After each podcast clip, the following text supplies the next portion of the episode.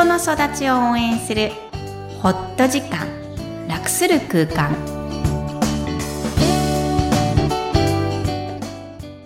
皆さんこんにちは、小ラボの岡田です。こんにちは。クロスのみきこです。ダジャハオ。ハリワンみきこさんよろしくお願いします。お願いします。2019年ももう最後ですね。そうですよ今日30日なので今日と明日がうん2019年ですが、明日？31日？はい。どんな風にいつも過ごします？えーっと、妻の実家か、あそっかうちの実家かのどっちかに帰省してますね。うーんうん私必ず言ってるかもしれないけど、おせち料理作ってる。ね、そう言ってましたよね。そう。んでもおせち料理は前に喋ったと思うので、今日は大好きな音、ジョヤの鐘。おー、そうなんですね。うん。月に行くんですか？そっか。いやね、うん。あの NHK の番組が好きなだけなの。ああ、行く年来る年が。テレビで。テレビで。え、だって、ジョヤの鐘好きじゃないですか？あーあんまり意識しないんだ意。識しない。は私、あの鐘の音が好きい。で、うん。えー学生時代イタリアに旅行に行った時に、はい。夜だったか朝だったか、ガンガン教会の鐘が鳴ったの。はい。あ、全然違うんだって思った瞬間があって、こう DNA 的な、まあもちろんキリスト教信者じゃないからかもしれないんですけど、すごい仏教徒でもないのに、あの、ジュアの鐘の音はすごい染み入るんだけど、うんあ、人事の音だったの。あの時にすごい思った。やっぱり日本のうんお寺の鐘はまた違うんですね。そう、帰国子女のくせして、きなんかそういうとこすごいジャパニーズが好きで、はい。あのこの分厚い鐘の、あの響きゴーンっていうこう低い音がたまらなく好きですね。おー、そうなんですね。うん。でも実際月に行くことはないんです。ないね、そういえば。私、あの、近所のお寺とかだと、実家の近所もそうですし、名古屋の実家の近所もつけるところがあるので、子供と一緒に行ったことありますね。順番に並んでると、あの、つかせてくれるので。え、じゃあタイミングいつでもいいの？バーンってやっていいの、いいんです。あ、そうなの？あれって。結構自由にやってます。え、で何回とかはないの？わかんないです。数えてるのかもしれないし、ある程度もう適当に、つきたい人がついてるのかもしれないです。そうなんだ。はいだからえーじゃあ今年探してみはいようかな。それで今からでも間に合うよね。もう全然そ当日そのままプラッと行って、うんうん。で、やりましたからね。うん順番に並んでたら、うん順番が、自分の順番来たらやらせてもらいましたね。その時は。んそれ子供のうちからやってました？自分自身がですか？はい。あ、やってないけど、やった年もあったと思います。そんなに高齢っていうわけでもなくて、気が向いたら行くっていうぐらいなので。あ、じゃあ印象に残っている自分の幼児体験ではないんだ。うん、そうですね。ううん、やったことがあるなっていううーん。記憶はありますけど。ね。なるほど。そこはなんだろう、重みが違うのかな。すごく重みありますね、みきこさんのは。うんう。うんんだ、なのに自分で、ああの、ついたことないので、やってみたいなと思ぜいました。ひぜひやってみてください。はいでは今回メインテーマですが、2019年のおさらいということですね。はい。今月、まあ、ずっとおさらいをしているんですが、えー、クロスのこの番組、ホット時間楽する空間は、うんえー感情がメインテーマです。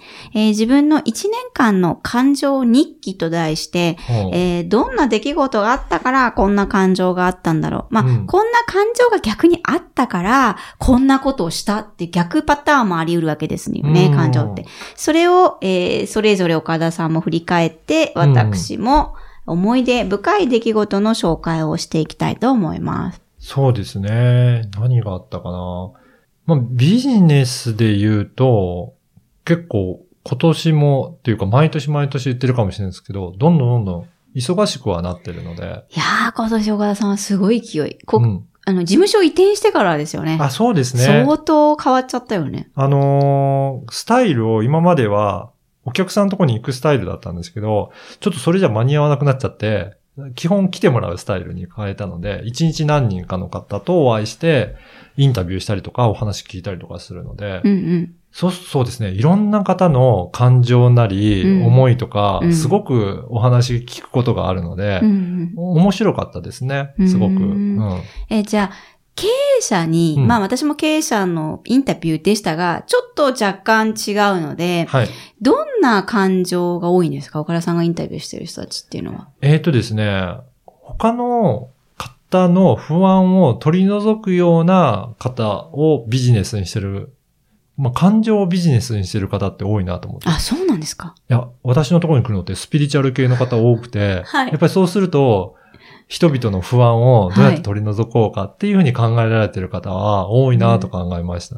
思いましたね。んなんか、ここ最近、特に2、3ヶ月、ここの2、3ヶ月は、うんうん。いろんなスピリチュアル系の方とお会いすることが多くて、うん。例えば、例えば、せ先生術だったりとか、はいはい。風水だったりとか、それ違うんだよ。石皆さんそれぞれ、まあの皆さんそれぞれのやり方があってうん、まあ、宇宙とつながる感じの方だったりとか、うん。いろんなタイプの方ですけど、でも本質は皆さん言ってることは同じかなと思って、結局はどういうふうに幸せに生きようかっていう方だったの、あの、思いでやられてる方が多いので、うんうん、あやっぱりそういった、皆さん、こういった不安定な時代の時うんうに、んどうやってそれを和らげるような取り組みをしているのかなっていうのは、それぞれのやり方があるんだなと思いましたね。うー。うんん。なので、感情に向き合うことは増えたかなと思ってます。うーん。みきこさんどうですか？私ですよね。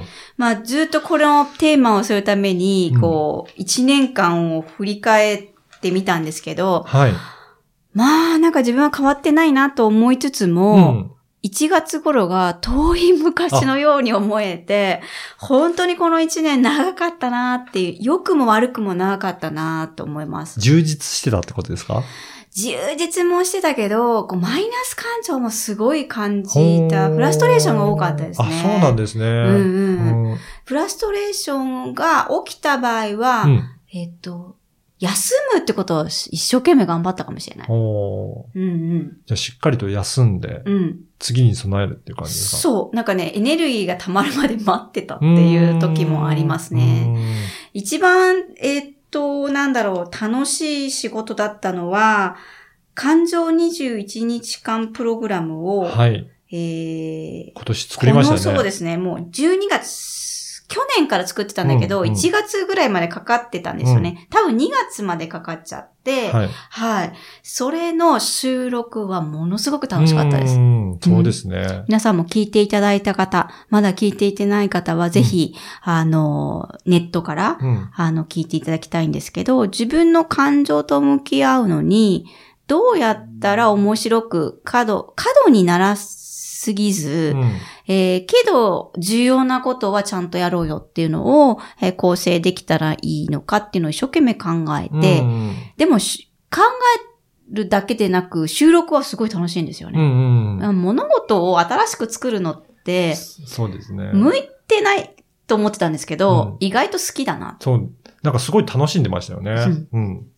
なんか、微妙だったよね。あれ、一人に、で、こうやって今これ、二人で話してるからいいんですけど、あの、壁に向かって、あの、よくできましたとか言って楽しんでるんですよね。あの、想像しながら、うんあ想像する世界が好きなのかもしれないですね。そういう仕事の時は、あの、好調なんですけど、やっぱり今、本業のカウンセリングをしてる時は、まあ悩むことがすごい多かった。よく考えればね、うん。うん本当にこう考えて、えーこれでよかったのかなって泣いたこともありますしね。うん。あこの、これが分からなかったっていう、うん。まあもちろん、えーカウンセリングって指導を受けるんですけど、それでこれ見えてないよねって言われた時にはもう、もう、うんあの、目から鱗で、うん。あの、心理師になって7年なんですけど、あまだこんなことも見えてないんだっていう。、今もまだな学び続けてるっていうそう感じですね。そうそう。てか、同じ人は世の中にはいないのでうん、そうですね。あの、昔ほど正直言うと怖くはなくなっていますが、その分怖くないから、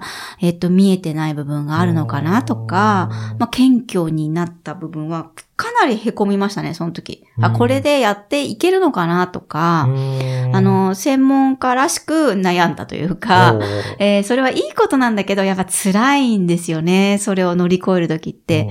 なので、マイナス感情を知っているときは、リフレーミングしようって思うんだけど、うんえっとね、一人じゃできない。うん私も。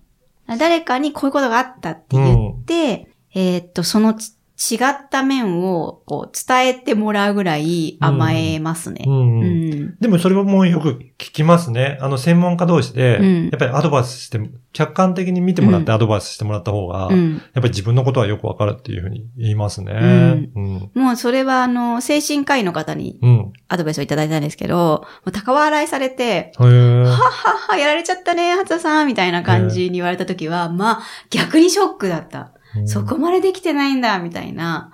あの、すごい、今でも多分大事なクライアントさんになったかなっていう感じの方がいたり、ね。はい、まあ TCK に関してはすごく、うんと、これからだなっていう時が、まあこの番組もね、リニューアルするのを決定するぐらいに、はい、とても大事だなって思えているので、えー、これは、あの、引き続き発展できるかなと思っているんですけど、やっぱり根幹の一番最初にクロスを立てた、あの、理由としてのアクト健やか子育て講座、えー、これが、あの、非常に悩みどころが多かった。これが、あの、大事だから年に2クールやっているんですけども、日本国内ではなくって、外でやりたいって思いがすごくあって、あの、TCK に還元できる講座だと思っているんですね。最初から。うん、えー、なので、えー、来年2月に、えー、ロンドンでやるっていう企画中の、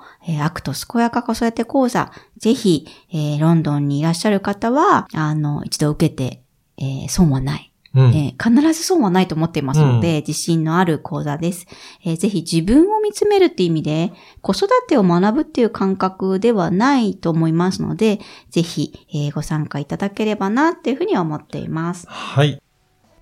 それでは本日のポイントをお願いします。はい。えー、自分の感情を扱えること、えー、自分を好きになるとは、えー、どんな自分も受け入れる自分であることです。えー、人は幸せになるために生まれてくるものだと私は信じています、えー、人生にはいろんなことが起きますが人生に起きる事象を自分の力で受け止めるために、えー、感情がフルに自分で使えることがとても重要です、えだからこそ感情に良い意味で敏感に反応し、え仲良く付き合えることを、えこの番組でもお勧めし続けています。えいつもお聞きいただき本当にありがとうございました。えこのチャンネルは来年ですね、1月20日で140回を迎えます。えそれを機に、え新しい番組にリニューアルしますが、まだこれからも、えー、ぜひお付き合いください。1年間、たくさんのいろんな気持ちにありがとう。ポッドキャストを確実にお届けするために、購読ボタンを押して登録をお願いいたします。みきこさんありがとうございました。ありがとうございました。良いお年を。